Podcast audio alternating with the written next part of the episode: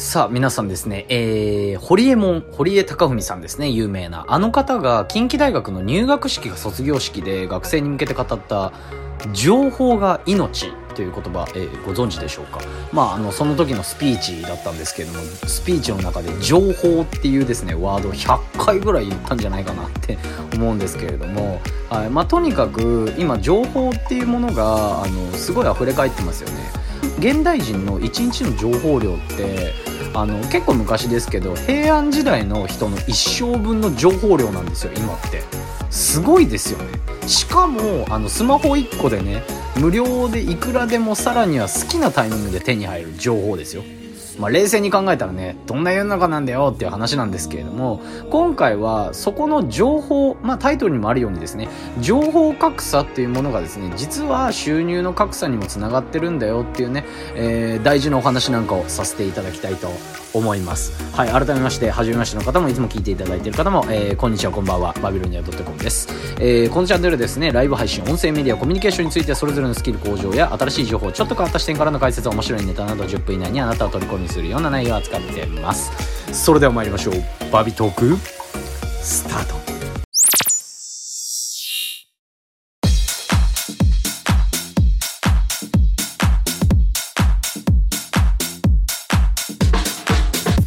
ということでですね、えー、冒頭でお話しさせていただきました。情報ということなんですけれども、もうタイトルにもですね、えー、あるようにですね、実は、まあ、あの、収入っていうものだったりとかいろいろあるじゃないですか。まあ、そこに繋がってくるお話だっかもそうなんですけれども、そもそもやっぱり情報に触れてないとやばいですよってね、いうことから、じゃあ情報どうやって触れるのっていう具体的な行動。さらにはその具体的な行動なんだけど、それって何っていうところまでね、えー、今回はしっかりお話をさせていただきたいと思います。はい。これ聞けば、あの、しっかりですね、もう今日からというか今から、あの、あなたがどうすれば、えー、まあもちろんですね、えー、仕事面でもそうですし、情報っていう部分もそうですし、あとはね、私が一番いつも言ってるね、このコミュニケーションっていうものでも、あの、その情報を知ってるだけで人の話になれるじゃないですか。はい。そういったものを、あの、のあの日常生活に取り入れることができますよっていうところもね、えー、お話なんかもさせていただいてます。はい。先ほどですね、現代人の1日の情報量っていうのは平安時代のあの人の一生分、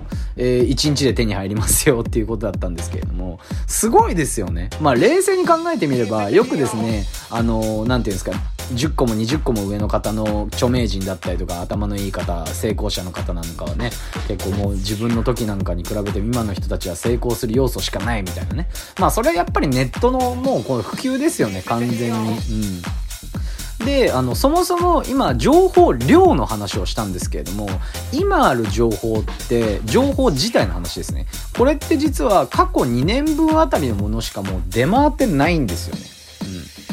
これ何、どういう意味かっていうと、要はそれ以降、それより前の古いものって、もうどんどんですね、情報がアップデートされていって、新しいものだったりとか、いろんなですね、新しい情報なんかも出てってるので、それより前の情報って古いからもう必要ないんですよ。はい。だからね、よくね、3年前にとか5年前にとかいろいろあるとは思うんですけれども、やっぱりそういったところでね、簡単に手に入れられる情報って、あの、古いからどんどんアップデートしていかなければいけないんですよ。まあ、簡単に言っちゃえば、今日が12月ですか。例えば2年後の12月になったら、今私が言っているこの内容ももう意味ないんですよね。うん。これ面白いですよね。そもそももっと、もしかしたら2年後にはもっとね、簡単に情報が手に入って、さらにはえ無料でね、あの、簡単に手に入るかもしれないんで、それがね、もう1年前の情報は古いってなっちゃうかもしれませんし、はい。それぐらい簡単にね、情報って集められる現代でございます。うんまあ、えー、まあ、こういう風に情報に触れてないと、あなたもですね、どんどんもちろん世の中だったりとか、そのコミュニティって人によってあるじゃないですか。仕事場でも友達でもいいですけども。はい。そういったものからどんどん取り残されてしまうと。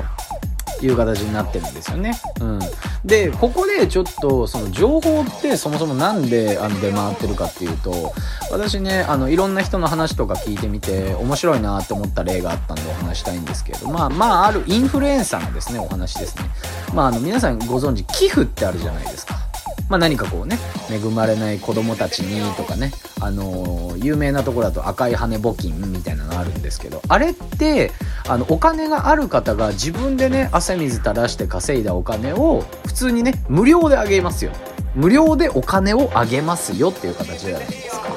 これってあのインフルエンサーだったりとか情報にも置き換えて話せるなと思ったんですけどなんかねよくインフルエンサーがねとかテレビで言ってる情報はこうだこうだああだああだとかねよく話も聞くんですけれどもそれって私違うなと思っててまあ、自分でね、判断してこれはいらない、いるっていう取捨選択。これは重要ですよ。なんですけど、やっぱりですね、インフルエンサーから与えられる情報って、これ寄付と同じだと思うんですよ。その人たちがもう何年もね、何十年もかけていろいろ勉強してさらには。で、もう、あの、なんて言うんですか、人より寝ないで頑張って勉強して、そっから得た知識をね、うん、いわば、インフルエンサーから情報を寄付していただいてると思うんですけどね。うん。だってそれ無料のもの多いじゃないですか。もちろんね、その方々も情報発信で稼いでる方は、えー、有料配信だったりとかしてる方もいらっしゃるかもしれませんが、それぐらいですね、まあ、あの、勉強しないといけないんですよ。はい、私たち社会人は。なんですが、大人になると結構ですね、これ日本人がよく言われてるんですけれども、日本人って大人になると勉強しないんですよね。うん。だからなんか世界的にもこうね、あの、なんていうんですか、経済工業ですか？工業的にねすごい20年ぐらい前の時はね結構日本は良かったみたいな感じで言われてるんですけどそれでねどんどんどんどんちいつもで世界に取り残されてるのかちょっとどうなのかわからないですけれども日本人勉強しないですと。具体的に平均ですねあの大人になってから日本人はですね勉強時間が平均6分だそうですこれ6分って具体的に何って言われたらもちろんね勉強って言われたら皆さん頭に浮かぶのが机にね座って机に向かって何かこう参考書を広げながらノートに書くみたいなそんなんじゃないですよ。そんなのね、もちろん学校の勉強ですし、それってテスト勉強じゃないですか。そうじゃなくて、本当にね、うん、簡単なことでいいですし、日常の、例えば友達と話してる会話からも勉強ってありますよね。うん、例えば何かこうね、パソコンをいじりたい方だったらパソコンを知ってる友達と飲みに行ったって言ったらその人から話を聞けばいいわけですし、簡単に言っちゃったらね、うん、もうそういうことだけでいいんですよ。もうそういう風に、あの、平均時間6分っていう方だけ、あの、平均時間6分になってしまってるがために、えー、まあ、こんだけね、情報が溢れ返ってるのにもかかわらず、やらない人が多かったりだったりとか、もちろんね、やってる人はめちゃくちゃやってると思うんですよ。だから、こんなにね、格差っていうのがね、生まれてくるんじゃないかなと思ってます。まあ、簡単に言うとねですね、あの、お金お金ってね、よくお金儲けのお話とかって結構ね、いろんな人が嫌がる、あの、方もいらっしゃるかもしれないんですが、具体的な数字でね、やっぱり年収って結構その人がどんなことをやってるかだったりとかって測りやすいじゃないですか。っていうことで私はお話を出したいんですけれども裕福な人ってやっぱりねみんな毎日勉強してるんですよ私ね、あの、結構最近なんですけれども、ちょっと知り合いのですね、あのまあ割と年齢も上の方で、ちょっとあの、ご自宅にですね、まああの、ご飯でも、みたいな感じで、あの、お話をいただきまして、あの、行かせていただく機会がありまして、で、その仕事の話だったりとか、いろいろ話も私も聞いていただいたんですけれども、それでですね、別にあれですよ、変に漁ったとかじゃなくて、チラッと見えたのが、その人もかなり年上の方なんですけれども、チラッと見たら、もうそんなね、すごい、その方すっごい裕福なんですけど、裕福でお金も持ってて、その人間的にも尊敬してる方なんですけども、チラッと見えたのが、パソコンの隣に何かこう、自分のこう、約束みたいな。うん、毎日何分これをやるとか、うん、こういったものは、えー、こだわらないとか、そんな方でもね、何かこうね、自分に言い聞かせるようにやってて、やっぱりこういうことなんだなって。うん、一個一個ね、何かこうやっていかなきゃいけないだったりとか、日々の積み重ねって重要なんだなって。こんな人がこんなことやってんだからね、私がね、普通なことやってても意味ないなってね、本当に思いました。はい。まあ何でもいいんですよね。勉強って、うん、例えばですねまあ実際にこれの話に実際につなげようと思ってたんですけどやっぱりね勉強机に向かって勉強って疲れるし私大嫌いなんですよ。本当に。できないし。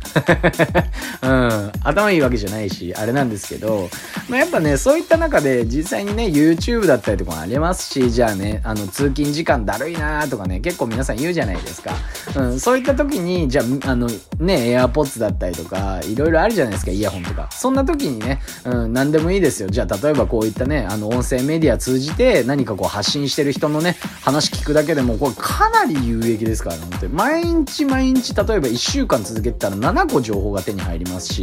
1個の話で1個しか入んないってないと思う、入ってないってないと思うんですよね。その1個の話の中で、例えば5分とかあったら、やっぱりいろんな話入ってますし、へーっていうようなことたくさんあると思うんですよね。うん。だから、まあ、こんなね、聞きながらだったりとか、ながら、うん、ながら、ながら作業だからだったりとかできると思うんで、家に帰ってね、例えば料理作るだったりとか、なんかね、SNS とかね、何かこう好きなもの調べながらでもいいんで、こんなね、いい音声メディアなんてあるんだから、それで勉強すればいいわけですよ。うん。例えばじゃあ私の投稿ですよ。じゃあ例えば流しとくだけで10分間です。はい。10分間でいろんなお話してるんで、こういう風にね、情報の格差っていうのが収入の格差に広がってるますよっていうね、お話なんかもそうなんですが、まあ平均で言うと、まあ平均で言うと6分って言ったじゃないですか。10分聞くだけで、まあ平均より約2倍勉強してることになるわけですよ。うん、私じゃなくてもいいです。全然。うん。ていうかむしろね、全然聞かなくていいですよ。こんなの。自分で言うのもなんですけど。まあそういった中で、うん、いろんなね、えー、小さいことでもね、えー、積み重ねていっていただだければ、こういう風な形になりますよ、だったりとか、現実的にこういう風になってますよっていうのをお話しさせていただきました。ちょっとまとまりないですが、本日はここまでとなります。それでは。